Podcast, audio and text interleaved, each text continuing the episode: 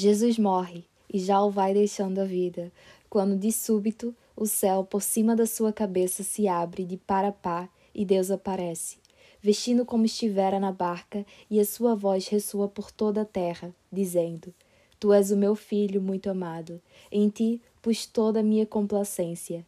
Então Jesus compreendeu que viera trazido ao engano, como se leva o cordeiro ao sacrifício, que a sua vida fora traçada para morrer assim, desde o princípio dos princípios, e subindo-lhe a lembrança o rio de sangue e de sofrimento que do seu lado irá nascer e alargar toda a terra, clamou para o céu aberto, onde Deus sorria: Homens, perdoai-lhe, porque ele não sabe o que fez.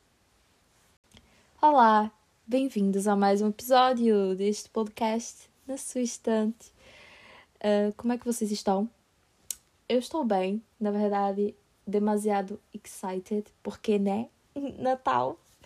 Opa, não sei vocês, mas nessa altura eu, eu entro completamente no, no espírito de Natal. Já começam os filmes, as luzinhas, eu sou completamente obcecada por luzinhas e.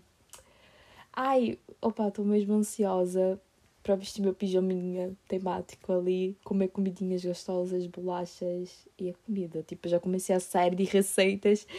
Uh, é que, tipo, é, é, é, é todo um ambiente, imaginem, é todo um estado de espírito contagioso. Tu sais à rua, uh, as pessoas estão, tipo, na mesma vibe, sabem? Eu sinto que esse, tipo, no final do ano é sempre, tipo, mais especial.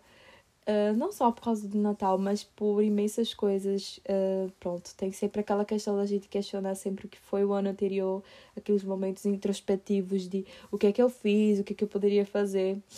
Uh, e desafio vocês também a refletirem um bocado isso. O ano. O que é que vocês fizeram? É que às vezes eu sinto que.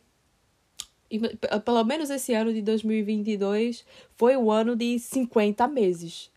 Puta que pariu. Há coisas que eu fiz neste ano que eu fico tipo, foi este ano? Não foi há dois anos atrás? Poxa! É que tipo, o ano passou muito devagar e eu sinto que muitas coisas. E é um bocado isso. O ano passa e, e vai acontecendo tantas coisas que às vezes a gente perde a memória do gênero. Isso aconteceu?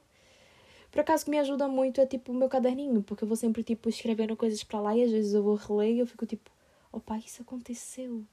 Por isso, olha a importância da escrita aqui, amigos. Vou aqui hidratar minha garganta. Hum. Portanto, desafio lançado para vocês refletirem sobre o que fizeram, uh, o que podem fazer para o ano. Uh, vamos, pelo amor de Deus, parar com essas merdas de 2023 eu vou fazer tal, tal coisa. Só façam. Comecem com metas bem simples, com objetivos bem simples. Porque sonhar muito alto, o baque também é muito, é muito doloroso. Uh, e para este episódio, um, vamos falar sobre livros. Vai ser sobre literatura. E vocês a pensarem, oh não, que seca, nem parem, não sejam estúpidos. Eu detesto aquelas pessoas que tipo, sim, eu vou falar com todas as palavras. Ai, eu não gosto de ler, ler uma merda. Não, amigo, você não encontrou o livro certo. Eu acredito que uh, as pessoas ainda não encontraram o livro certo que, que despertou aquele bichinho. Leiam qualquer coisa, nem né? que seja uma revista, leiam qualquer coisa. Explorem, porque livros há imensos temas e para imensos gostos, por isso é impossível alguém genuinamente não gostar. E quanto à justificativa do tempo, tens tempo para estar duas horas scrolling no Instagram, mas não tens tempo para estar tipo 20 minutos a ler umas paginazinhas de um livro. É, né? Soluções. Na fila de um banco, na fila de espera, qualquer coisa. Eu tenho sempre um livro à mão para esses momentos intermediários em que eu estou à espera de algo ou e quero passar tempo. Dá sempre jeito e é sempre uma distração. Mas essa introdução tá demasiado longa.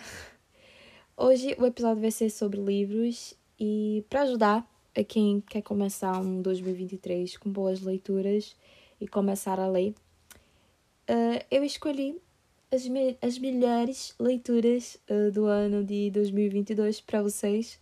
Sim, as minhas melhores leituras deste ano Foi um ano em que eu descobri muitos livros incríveis. Uh, foi um ano muito especial a nível de leitura. Tive boas leituras, mesmo leituras marcantes, leituras que me fizeram crescer, leituras em que eu escarafunchei com o livro todo a sublinhar, ia pensar, ia querer falar, ia querer discutir. Foram leituras que, sem dúvida, contribuíram muito para opa, para tudo na minha cabeça, para questionamentos, para tudo. E o primeiro livro, polêmico. Primeiro livro que eu escolhi é polêmico, Saramago. Já começamos assim, meus amigos. Opa, minha relação com Saramago é o seguinte, não foi a mais contente de sempre. Meu primeiro contato foi drástico. Vocês já devem estar, vocês já devem estar a presumir que foi na escola, sim, foi na escola. Uh, com o Memorial do Convento. Detestei, odiei, abandonei, não consegui ler e pensei, não é para mim. Mas a literatura tem disto que é desafiar, ou seja, há leituras que de facto são muito desafiantes. Entretanto, veio a pandemia, não é mesmo? Hum, e eu, por que não? Why not? Vou dar uma chance ao, ao nosso ao nosso amiguinho Shiramago e fui ler um ensaio sobre a cegueira. Adorei. Papei o livro inteiro, devorei. O livro, uh, não sei se é pelo facto de ser bastante cinematográfico, sabem, mas o livro foi bastante instigante para mim e foi quando o bichinho despertou. E eu pensei, tenho que explorar Vou começar a ler, inclusive tenho esse objetivo de ler todas as obras dele. Uh, li apenas algumas e essas foram uma das leituras que mais me marcaram. Foi o Evangelho segundo Jesus Cristo. É um dos livros mais polêmicos do Saramago, porque já toca na questão ácida que é a religião, não é mesmo? E os bons católicos não gostam de ser criticados. E a religião vai ser sempre um tabu, não é mesmo? E Saramago, durante essa obra, ele desconstrói completamente e no livro ele faz uma interpretação do que seria a vida de Jesus, mas de uma maneira muito real. Ele traz Jesus como um, como alguém humano. Ele, fa ele, ele coloca Jesus no patamar muito humano e atribui todos os defeitos e qualidades que um homem comum pode ter a Jesus.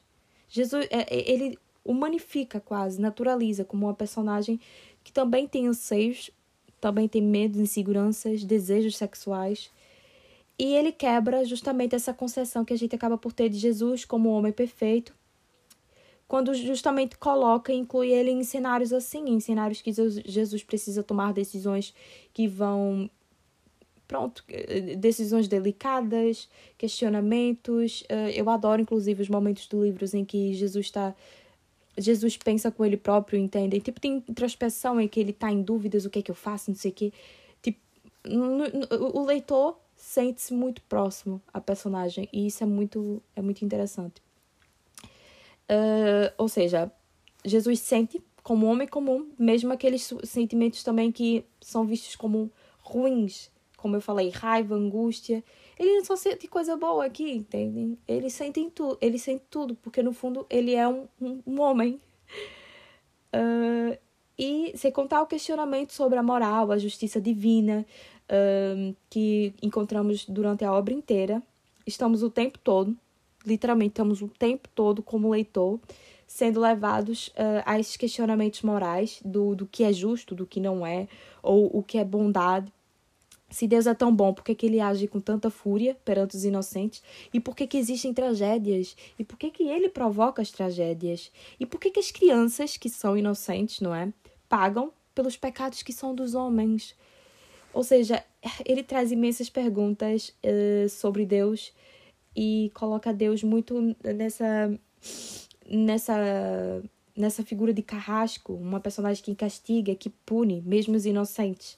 Um Deus que, que, que é, é, é domado pelo desejo do controle, do poder, de mandar, é, que precisa de seguidores. E o que eu achei mais interessante é que justamente essa figura de Deus a gente consegue generalizar, generalizar para todas as religiões, entendem? Não só, a não só o catolicismo. Sobre a escrita do Saramago, eu sei que há muita polêmica sobre o fato de ser difícil ou não.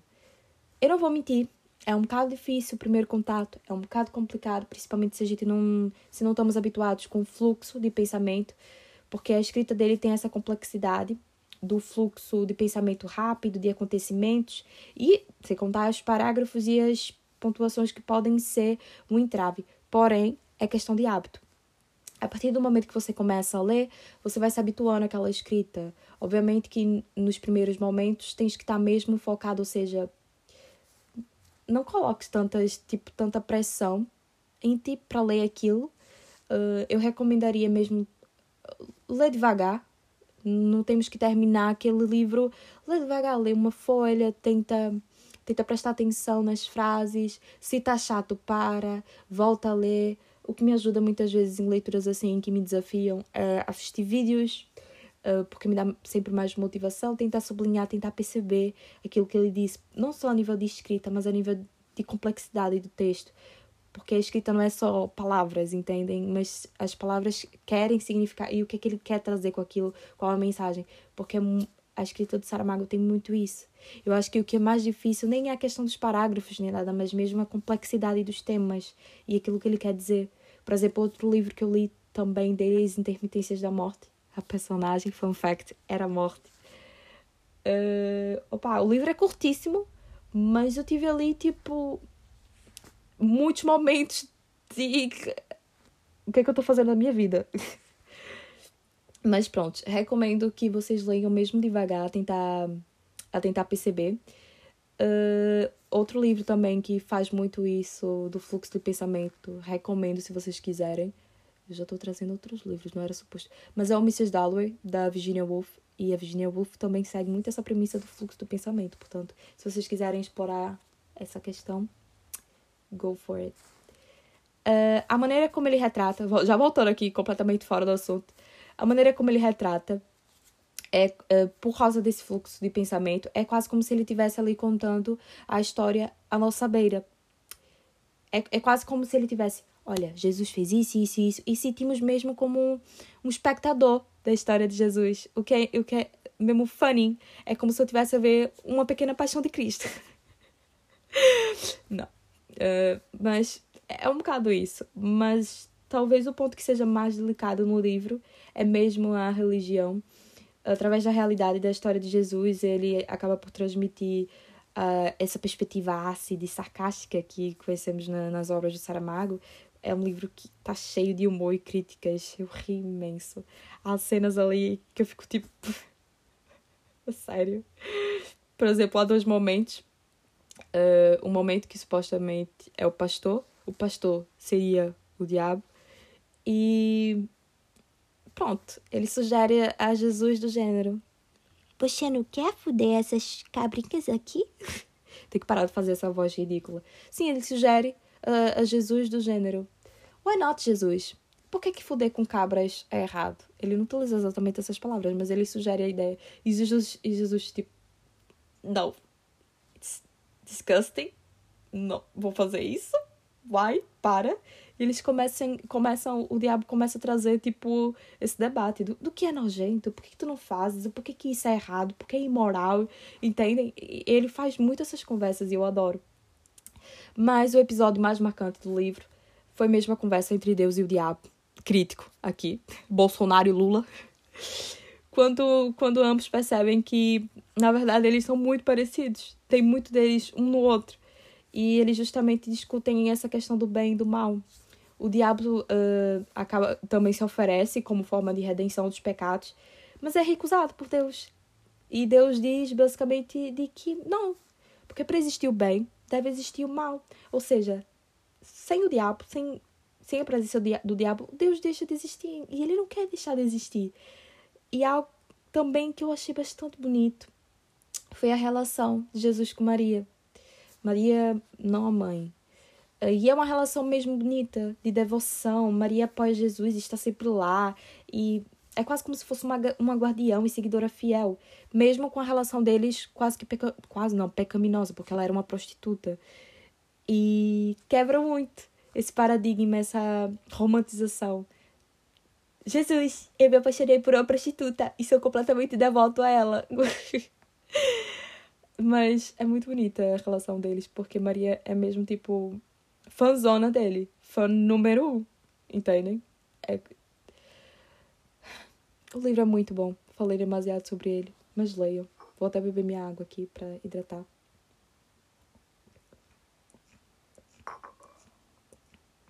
Leiam. Mas leiam mesmo. Vale muito a pena. Se não gostarem, leiam novamente, porque vocês leram errado. Ora bem, uh, passando Saramago. Eu li outro também ano passado dele, foi o Caim, mas acho que não vale a pena falar sobre Caim, apesar de ter gostado muito, porque, primeiro, outro livro sobre o Saramago. E também é sobre religião, então vai sempre um bocado pro mesmo. Então, quero diferenciar um bocado aqui as coisas, trazer coisas diferentes para vocês. O Flores. Bom, Flores, do Afonso Cruz, também escritor português. E esse foi um ano que eu tive muita literatura portuguesa, amigos. Mas gostei. Uh, é um livro completamente poético, desde o início. Várias questões surgem durante a leitura, principalmente a nível existencial. Uh, foi uma leitura muito pesada. Eu gosto muito do Afonso Cruz por causa disso. Uh, a escrita dele é simples e ele, por meio da simplicidade das palavras, ele consegue trazer temas muito delicados e questões muito existenciais, mas questões não Pronto, ele não é tão problemático assim como Saramago. Ele traz questões corriqueiras do nosso cotidiano e que podem e que interferem diretamente com a nossa vida, entendem? Rotina, casamento, família, amigos. E foi difícil não sublinhar o livro todo, porque tudo é poesia e todas as palavras são ditas com tanto amor, tão bonito. É, é, é escrito de uma forma mesmo bonita, mesmo singela.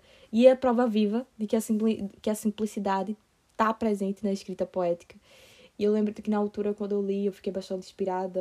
Foi quando eu comecei a explorar um bocado também a poesia. Apesar de não ser um livro poético, quer dizer, apesar, apesar de não ser poesia, é um livro bastante poético, entende? É uma narrativa, é um romance, mas traz muita poesia por detrás. Uh, eu não estava à espera de gostar tanto do livro. Foi o primeiro livro que eu li, do Afonso Cruz. Uh, e o ritmo de leitura tão rápido. O tempo passou e eu só queria mais do livro, entendem? Uh, o Afonso, sem dúvida, tem uma forma muito única de conversar com o leitor. Ele é bastante sensível e, por vezes, eu só queria mesmo chorar com as passagens, entendem? Sobre o amor, sobre a visão dele sobre o amor, sobre as recordações e relacionamentos. E aspectos que acabam por passar de lado, mas que ele retrata também no livro de uma forma tão descarada. Tipo, coisas, quando eu falo aspectos que possam passar de lado, é, é coisas da, da, da nossa vida que não olhamos com olhos de ver, entendem? Por causa da rotina, porque estamos tão cegos com, com uma rotina. Uh, e, opa, adorei. E a história conta justamente os dois homens que são vizinhos. O mais novo é o jornalista, que vive descontente, o sem esperança, com o seu casamento e com a relação que tem também com a filha. É o homem que se vê completamente complexado com, com, com a vida que tem. O, o enredo justamente centra-se não no jornalista, mas no velho. O jornalista o que faz uh, é investigar a vida do velho. Esse velho ele vive sozinho e sem memória por causa de uma doença que teve e que acabou e, que, e que apagou todas as suas recordações.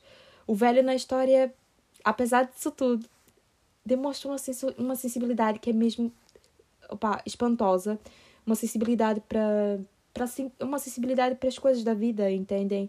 Um, ele é um símbolo de sabedoria dentro e traz sempre histórias muito interessantes sobre o passado, sobre, pronto, a mesma altura de Salazar, e ele era apaixonado por uma fadista, uma fadista que cantava sobre o Estado Novo e que era reprimida por isso.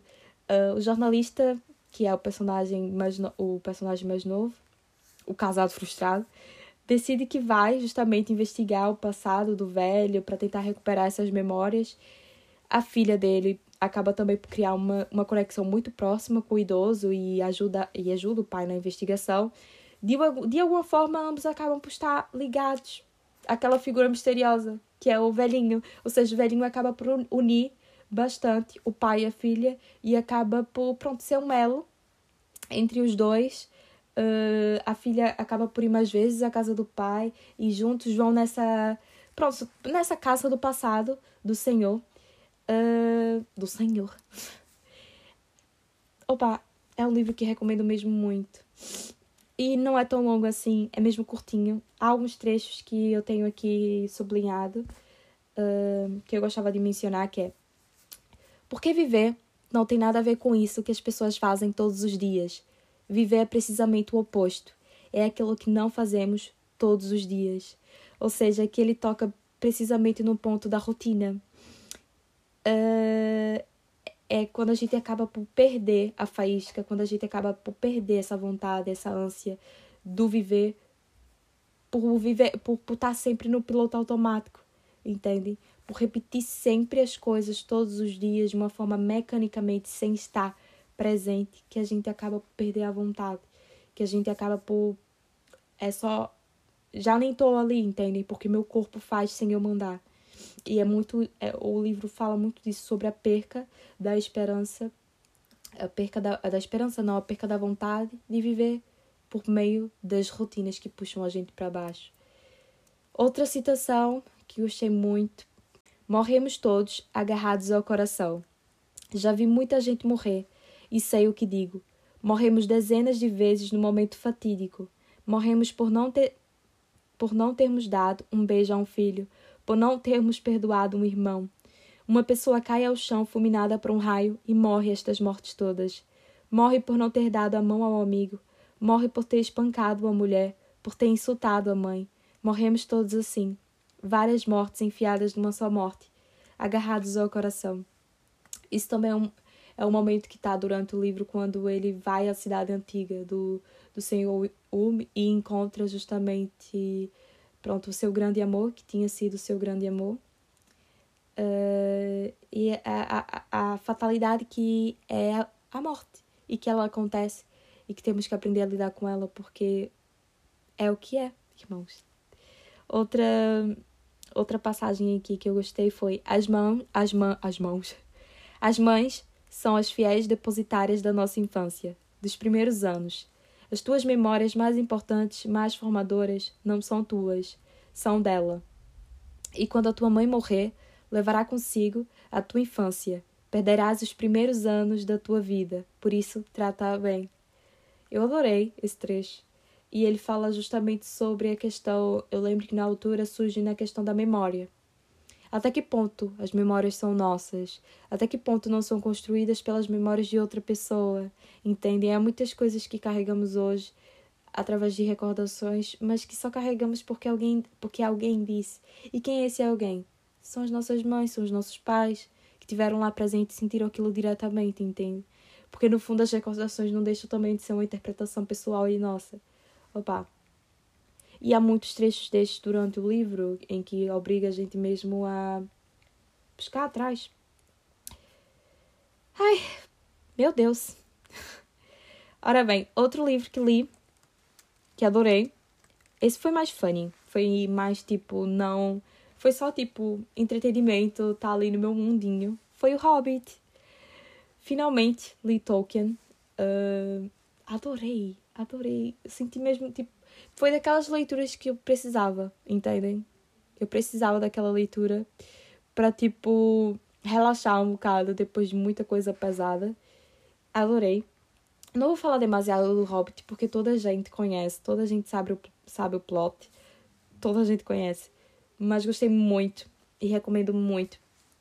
Uh, é uma escrita bem fácil. Uh, a versão que eu, eu li tinha os mapas e os mapas ajudam a visualizar. Recomendo para todas as idades, sejam crianças, sejam jovens, sejam adultos. Eu acho que tipo Tolkien tem essa magia que é unir todos os povos, todos os povos. E criei bastante empatia com o personagem principal, Frodo. Opa, gostei muito. Li, li esse livro também muito rápido. Pretendo ler mais do Tolkien para o ano ainda continuo com a minha missão de querer ler O Senhor dos Anéis. Recomendo. Depois, outro livro que me marcou muito foi O Eat, Love and Pray, uh, da Elizabeth Gilbert. Foi o único e primeiro livro que li dela, porque já tinha visto o filme gostei imenso do filme com a Julia Roberts. E foi sempre tipo, opá, tenho que ler, tenho que ler, tenho que ler, porque adoro filme. E é sobre Itália. E eu tenho uma obsessão pela Itália e pela comida. E... É uma obsessão, portanto, pus na cabeça que tinha que ler. E não sei se foi precisamente pela fase que estava a passar, mas eu senti que o livro estava tava a ser escrito para mim, entendem? Durante as, foi, eu acho que foi mesmo o momento certo para ler aquele livro, entendem? E, e parecia que a escritora estava a falar para mim. O livro está dividido em três partes, que é a Itália, a Índia e a Indonésia, que são os lugares que ela visitou no seu percurso. E as partes são justamente os períodos na vida da personagem principal, o que torna tipo os momentos ainda mais cativantes. As fases da personagem mostram as batalhas internas que ela enfrenta em cada momento diferente, não é? Os traumas que ela presencia e as formas que utiliza justamente para ultrapassá-los. E para quem gosta de espiritualidade, é um prato cheio. Para quem tem esse bichinho de querer saber sobre, pronto, meditação, espiritualidade, pronto, mindfulness e essas coisas todas, uh, é, o, é o fio do condutor da história, basicamente isso. E é precisamente a relação da Liz com o divino e a sua busca pela compreensão do eu que pronto, que me chamou mais e que me, que me chamou mais atenção, entendem? Foi mesmo nessa fase dela querer tentar investigar o porquê que ela estava sentindo aquilo, porquê que ela estava enfrentar aquilo, entendem? É, fala sobre amor próprio, fala sobre sentimentos, fala é um livro muito sensível e ela pôs muito da sua sensibilidade como escritora também na obra eu simplesmente fiquei encantada com as inúmeras passagens que tocam na questão da separação e da, e da tristeza que vem acompanhada. A escrita não é nada mórbida, mas, com, mas mesmo intimista. É lindo acompanhar a busca da Liz pelo aprendizado, uh, do amor próprio, como eu mencionei, e a relação com ela própria. É mesmo inspirador. Era um capítulo e eu do gênero: quero me amar, quero ser a minha melhor versão. E tive inúmeros momentos de choro, mesmo durante o livro, onde só queria abraçar, tipo, a personagem e dizer: Eu sei, Cis, também sinto tudo isso, mas já fica tudo bem. Só queria, tipo, ser amiga dela, entendem? Uh, no fundo, acho que, tipo, há momentos para se ler um livro e aquele foi o meu momento. Uh, porque tem muita empatia por detrás da obra. E o que eu quero dizer é que se tivermos no estado de espírito bem parecido com a nossa amiga Liz, o impacto vai ser indescritível. Uh, ou se, pronto, se estivermos na busca de compreender o que somos e para onde, onde vamos, devemos mesmo ler. É um livro mesmo sentimental, uh, mesmo tocante, descrições sobre pizzas e baguetes que eu também quero provar. Fiquei com imensa fome durante a leitura. Opa, e a relação esquece. A relação dela com o próprio corpo, ela se conta muito como alguém que se preocupava muito com a imagem, alguém que se preocupava muito com pronto com a estética e que isso até que ponto é importante, entendem? Ela buscou tanto isso que no fim não serviu de nada. Inclusive durante a obra ela faz até um celibato, um celibato de um celibato. Faz tipo opa, sem sexo. Hum. Meninas, leiam. Homens, sei lá, bebam água. Enfia o dedo no cu. não, brincadeira, brincadeira. Eu não sou feminazi. Ou sou. Homens morram. Não, brincadeira, brincadeira. Risos. Leiam, ok? Também foi um livro muito importante para mim.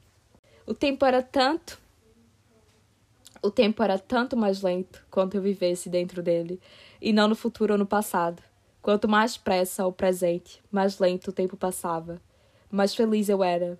A tarde quente lá fora, nós os quatro. O Jorge, as miúdas e eu quase nus sobre a cama desfeita, os corpos em ninhada sonolenta pela janela entreaberta. A aragem trazia arrepios e farrapos sonoros de coisas aladas, pássaros, vozes, insetos, músicas. Nesse tempo, nessa casa, houve alturas em que o tempo parou. Parou mesmo. Alturas em que fui imortal.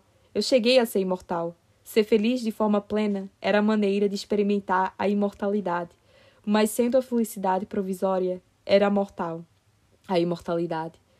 Todas as famílias, as felizes e as infelizes, tinham segredos. Todas as famílias sabiam que a verdade devia ser desprezada, como qualquer outra minudência, que é mesquinha a vida.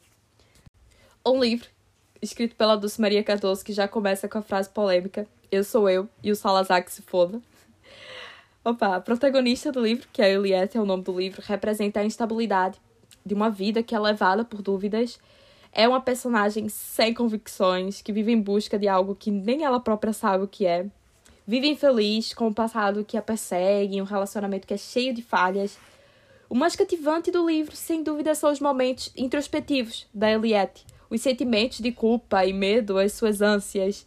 E eu senti genuinamente próxima e senti com ela todas as suas dores. Apesar apesar de levar uma vida vista como normal e banal, com um casamento e duas filhas, ela se vê constantemente frustrada com aquela banalidade e aquela rotina. Já consegui, conseguimos ver um padrão de leituras meus aqui. Alguém sem ambições, pouco quer, medíocre, que vive numa luta interna por, por ser sempre mediana, por não ter atingido os objetivos que queria. Por, porque lá está, não podemos dizer que ela sempre foi assim. Inclusive, no passado dela, a história mostra que ela, ela foi alguém com muitos sonhos e que a vida e o casamento acabou por por matar isso nela própria. Como ela própria diz, sempre sonhou com uma casa, um homem bom, filhos saudáveis, um carro, natal, natais em famílias, jantares com amigos, álbuns de fotografias, com viagens de férias. Mas percebe que mesmo com todas essas conquistas, ela sente-se vazia e sozinha. É durante um jogo de futebol, quando Éder marca o golo da vitória de Portugal no Campeonato Europeu, rodeada de amigos e da família, ela sente ela sente uma tristeza infinita, como se as presenças fossem apenas de carne, que no fundo continuava apenas ela e aquela angústia que carregava. E é a partir dessa angústia que surge, a partir desse momento, dessa epifania que surge uma reviravolta, que eu não vou contar porque é spoiler, mas é, é essa personagem que, opa, opa, eu sonhei tanto, sabem? Eu queria tanto, e, e é isso é isso, por que, que, eu, não, por que, que eu não tô feliz? Mas dizem que isso é felicidade, por que, que eu não tô feliz? E ela sente esse desajustamento perante a realidade, entendem? Eu devia gostar disso, mas eu não gosto. Então o livro é bastante reflexivo na medida que toca esses temas que envolvem a família e a nossa relação com o nosso próprio eu. Será que o que é mais certo nesses momentos é ignorar? Será que é fugir? Ou seja, ela acaba por criar inúmeras mentiras e criar inúmeros cenários. Pronto, ela acaba por construir uma vida paralela àquela para tentar buscar, pronto, suprir aquela falta, suprir aquelas, aquela angústia. E ela acaba por mentir muitas vezes para a família. E será que isso é o mais válido? Mesmo que seja para a felicidade dela, supostamente, mas é uma felicidade momentânea, que uma felicidade que não é orgânica, sabem? ela, ela tá tão preocupada em estar tá bem que, que acaba por perder. Perder. Pronto perder as pessoas que são supostamente mais importantes para ela, que é a filha. É uma personagem que tem imensas dificuldades em reconectar com as filhas. Ela constantemente sente-se mal por isso, porque sente esse afastamento das suas filhas e, e as filhas parece que não amam, parece que não estão lá presentes, parece que com a vida elas cresceram e já não querem mais a mãe. E ela sente-se mesmo triste com isso do gênero. Será que eu falhei como mãe? Será que eu fui uma boa mãe? Será que eu fui uma boa mulher? Por que que, por que, que eu tô sentir todas essas coisas? E é tudo isso, sabem? É tudo isso.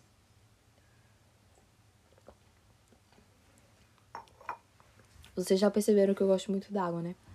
Pois é, eu sou uma pessoa necessária de água, por isso que eu junto tanto. o próximo livro é o The, o The Vanished Half, a outra metade, da Brit Bennett. Eu mencionei esse livro no episódio anterior, portanto vocês já sabem mais ou menos o plot e o enredo. Recomendo muito. Leiam, é incrível, conta a história dessas duas gêmeas, um, fala sobre questões raciais nos Estados Unidos. Só leiam, escrita mesmo fácil. Mas, yeah, leiam. É a história dessas gêmeas, a Estela e a Desiree, um, que acabam por fugir da cidade natal, encontram imensas, uh, pronto, uh, dificuldades. Outro livro. Uh, outro livro que eu li e que adorei. Mas esse é mais sobre, sobre, uh, sobre escrita. Uh, por causa desse livro também comecei a, mais, a ler mais dele, é do Stephen King, o On Writing. É um livro sobre escrita. Uh, basicamente fala sobre os processos dele, principalmente conta a história dele, a, a história dele como escritor, uh, os processos dele de escrita, a forma como, como ele escreve, como ele organiza as ideias, Uh, eu adorei o livro. Acho que para quem gosta de escrever, para quem gosta de literatura e para quem quer seguir esse caminho, é um livro mesmo importante, porque ele desmistifica muitas coisas, principalmente no que toca à escrita. Eu adorei, eu sinto que para mim foi mesmo enriquecedor do ponto de vista lá está técnico da escrita. Uh, estamos a falar de um escritor com inúmeras obras publicadas, o homem é uma máquina, portanto. Apesar de não conhecer tanto do trabalho dele, só ter lido dois livros, uh, eu gostei muito, precisamente desse livro, do ponto de vista, lá está, de deixar coisas. É, é um livro útil. E ele resume muito isso dentro do, do livro. A mensagem dele, uh, quanto à escrita, é a escrita ela deve ser útil. Devemos escrever aquilo que é útil e não aquilo que é desnecessário. Ele é, ele é um escritor bastante simplista nesse, nesse aspecto. Ele acredita muito numa escrita que tem que passar alguma coisa, mas não uma escrita vazia, entendem? Ele trabalhou muito tempo como pronto a escrever para revistas e a escrita deveria ser o mais sucinta possível. E eu acho que é um livro que, que acaba por ser bastante rico nessa perspectiva do, aconselh do, do, do aconselhamento de novos leitores, portanto, leiam. Acho que vale a pena. Depois, outro livro é o Jesus Cristo Bebia Cerveja, também uh, do Afonso Cruz. O Afonso Cruz tornou-se num, num dos meus escritores mesmo favoritos deste ano. Também cheguei a ler outro livro dele. Uh, esse, o Jesus Cristo Bebia Cerveja, é um livro demasiado sensível, assim como tudo que o Alfonso Cruz escreve, incluindo as personagens e a escrita em si. É incrível como as palavras simples dele acabam por virar poesia, isso já foi contado no começo do episódio. Uh, e é dito com tanta emoção que sentimos como se o próprio coração do autor falasse, principalmente nessa obra. A personagem do professor, porque conta a história lá está do professor e da inglesa, desperta um paralelismo mesmo interessante. É uma espécie de ponte entre a ciência e o espírito, entendem? Temos essa personagem um professor que é culto, que defende a ciência. Uh...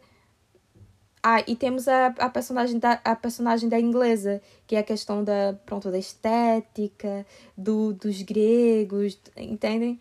Os diálogos que presenciamos, que acabamos por, por ver entre os dois, são mesmo são verdadeiros são mesmo raciocínios, entendem? São mesmo conversas sobre.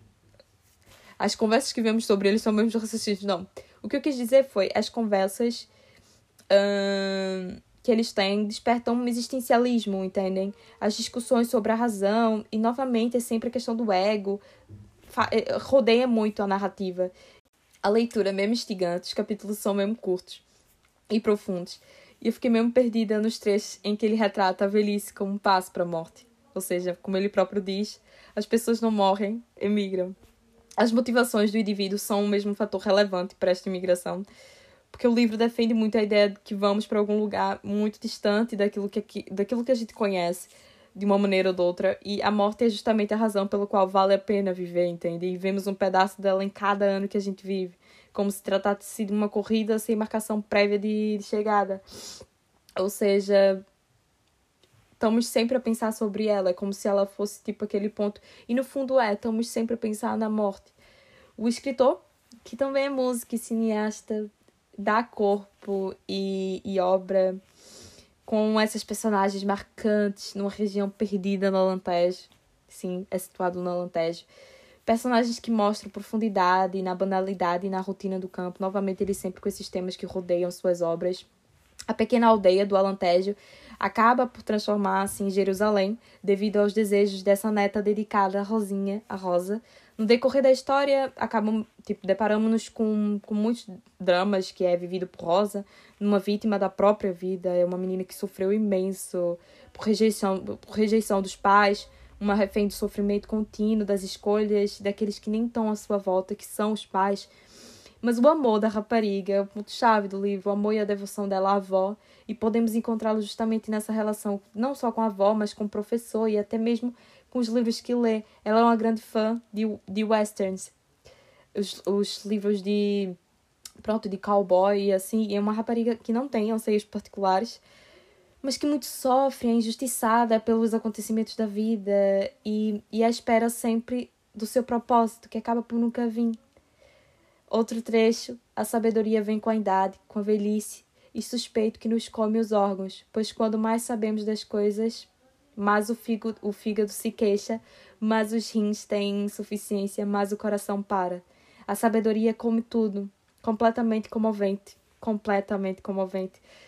Uh, é bastante irônico e algumas vezes o livro uh, faz alusão uh, do que seria, do que, aquilo, que a gente considera como pilares da vida, através dessas questões sobre amor, atos de sacrifício e até cerveja. Por incrível que pareça. O quê? Estavam à espera do título uh, mencionar cerveja não se falar sobre cerveja? Sim, caralho. Mencionam cerveja. Hum. Pausa para água novamente. Mas leiam. Espero que tenham gostado do meu resuminho. O último livro Finally, e o mais especial de todos, o mais especial de todos, acho que é um dos meus livros da vida, da vida, Cartas a um Jovem Poeta. As cartas para um jovem poeta. Ou seria mesmo as cartas para um jovem aprendiz? Poucas palavras para descrever, não tenho palavras para descrever e só sentir. É um livro cheio de passagens sobre a vida, muito mais do que um manual de escrita, porque o livro supostamente deveria ser um manual de escrita, porque aquilo trata-se de, pronto, temos esse poeta que dá conselhos para esse escritor, para esse aprendiz. É um livro mesmo curtinho, mesmo tipo muito curto, vocês não têm noção, é pequenininho. Uh, e ele deve ser um manual de escrita, mas é muito mais que isso.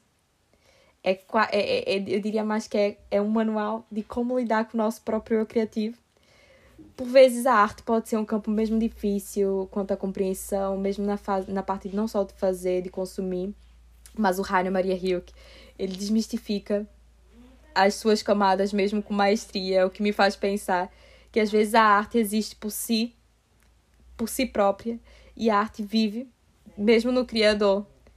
Fala justamente sobre a necessidade de escrever como sendo primordial para a existência.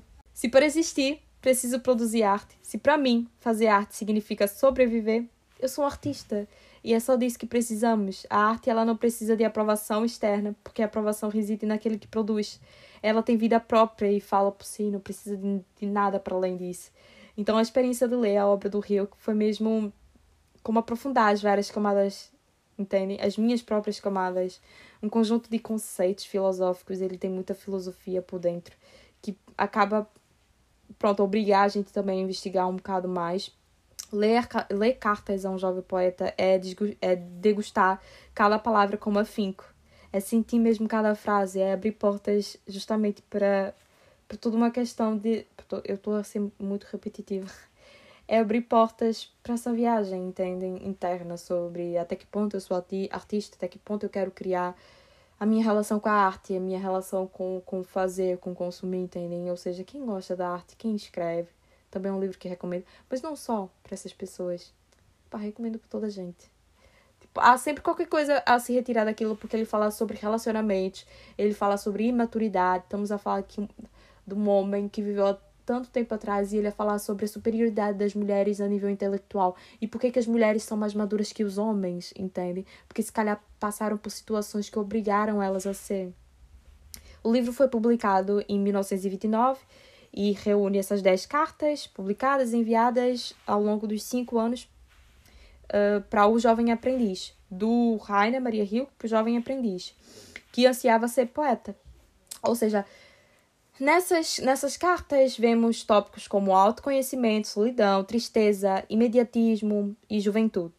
E elas estão dentro dessas cartas em forma de conselhos, e até para o próprio leitor e para o jovem aprendiz. E as cartas transmitem tal profundidade ao ponto de você terminar um capítulo e questionar tudo. É um, um bom livro de mesa, em que a cada noite você lê um conselho, entende? Um, porque é mesmo curtinho. Deixa ali na, na cabeceira, vais deitar, dá uma lida, tipo, é uma folhinha, pronto. E faz a gente ir para a cama também, a tentar buscar em nós próprios respostas. Pra... Eh, não, talvez quem sofra de ansiedade ou insônia não seja uma boa ideia. É, vamos, vamos repensar esse caso. Mas o livro, o livro é, é, é muito bom, muito bom. E dois temas que para mim mais despertaram dentro do livro foi a tristeza e a solidão, como forma de autoconhecimento e a paciência. Hoje em dia, ser paciente requer muito da nossa energia. Aproveitar o processo é, é algo muito distante, mas que é a faísca para aquilo que fazemos, entende? E quando vivemos sem pensar no resultado e a desfrutar a experiência por ela própria, acabamos por desfrutar também o todo. Quando nossa atenção está voltada sempre para a intensidade de sentir o momento, o resultado é mera consequência. E para Rio, que este é o maior defeito dos jovens, a gente quer o imediato, a gente quer o resultado final. Gente, gente, esse livro não é propriamente recente. Então ele pensar sobre isso e trazer isso à tona do gênero, vocês aproveitem o processo, pessoal. Vocês estão a viver muito insanamente, tenham calma. E imagina ele agora em 2022 depois de uma pandemia. Vamos ouvir a desgraça acontecer. Ia ser lindo. Querem um agora é, como quem sem o propósito. É isso que ele quer dizer. Jovens. Jovens, atenção. Fala a pessoa que tem 90 anos, né? Mas ok. Também não podia deixar de uh, falar sobre a solidão, que também foi um tema que mais me chamou a atenção. Não, eu não passo por. Não tenho momentos depressivos, não sou. não tô a fazer piadas sobre depressão, parem. O ato de introspeção, para entender os nossos momentos de tristeza, é muito importante. E ele fala sobre isso. Descobrir os nossos limites e enfrentar as nossas dificuldades. Estar tá sozinho e estar tá com os nossos pensamentos é muito importante. Temos que estar tá sozinhos, temos que aprender a estar sozinhos. A solidão é muito importante. Porque se não formos capazes de lidar, uh, se não formos capazes de lidar com eles, com os nossos pensamentos, quem é que vai ser? Entendem? Ou seja, é fundamental tá na nossa própria companhia para entender do que somos feitos. A tristeza e o amor são sentimentos que são difíceis e é normal serem, mas por serem difíceis valem a pena. Ou seja, o autor em várias passagens assenta a ideia do difícil ser positivo. Entendem? Para a condição humana. É, é preciso enfrentar as dificuldades, é preciso atravessar por momentos ruins para a gente chegar ao nosso melhor pra gente, pra gente descobrir a nossa, o que temos de melhor. E sinceramente faz todo sentido quando a gente projeta as nossas fases de maior crescimento, entendem? São aqueles momentos que a gente às vezes, pronto, não estávamos muito bem mentalmente, mas quando a gente olha para trás, opa, consegui enfrentar aquilo. E como já dizia, há muito que sentir sobre o livro. É uma jornada até o mais íntimo do poeta. É sensível, é comovente e através das palavras reconforta imenso, portanto também é outra leitura que recomendo. E. Muito bom, muito bom. E chegamos até o fim dessa lista. Vocês já estão fartos de ouvir a minha voz completamente, não é mesmo? Eu, eu sei que sim, eu sei que sim. Quero pensar que não e que conseguiram manter, uh, manter a constância, entendem? Assistir o episódio completo. Mas chegamos a um fim, infelizmente. Uh, não foi um episódio tão criativo assim foi mais, uh, digamos que um tema concreto. Não foi bem isso que eu quis dizer. Mas achei que fazia sentido trazer as melhores leituras do ano. Opa, estamos no final do ano. Literatura é sempre bom, é sempre positivo. Por que não recomendar para os meus leitores? Entendem? Boas leituras, bons aprendizados. Uh, para quem quer começar a ler, só peguem no livro, tentem desafiar, encontrem maneiras, uh, não sejam tão rigorosos, tentem estipular metas do gênero. Uh, ler cinco páginas por dia, ou seja, rotina. Tudo funciona muito à base de rotina. Escolher um, um momento específico do dia, por exemplo, o meu momento é à noite, ou seja, eu sei que no final daquele dia eu vou ter o meu momento de leitura. Um sítio, um lugar ajuda também muito. Você marcar aquele lugar, um lugar específico para ler. Nos primeiros dias vai ser mesmo difícil, mas é ter paciência, entendem? Reler, voltar a ler para tentar entender. E não tentem ler só por ler, do gênero passar folhas. Eu fiz isso por muito tempo. E no fundo estamos a ler, amigos, para aprender alguma coisa, para retirar alguma coisa. Então, se for só para ver palavras, não sai daí. Tipo, não façam isso. Mas tem, tem, tem, comecem com leituras que primeiramente chamem a vossa atenção, que despertem o vosso interesse. Não precisa ser o mais clássico ou o mais. Não. Tipo, começa com aquilo que realmente te cativa. Nem que seja uma culpa das estrelas do, do, do, do John Green. Inclusive, adorava. Inclusive, um dos, dos meus livros na minha infância favoritos. Inclusive li toda a obra do John Green. Não me envergonho disso. Superemos. Mas é isso, amigos. Leiam, ficamos por aqui. Espero que tenham gostado. Bom Natal, boas festas. Uh, aproveitem, comem, comam doces. Eu estou a falar disso como se não fosse a ver existir. A ver existir. Hum. Para quem lê, né, Giovana? Questionável. Outro episódio. Uh, mas se eventualmente não publicar outro episódio, boas festas, bom Natal, beijocas. Tenho que questionar essas minhas vozes estranhas. Mas adeus.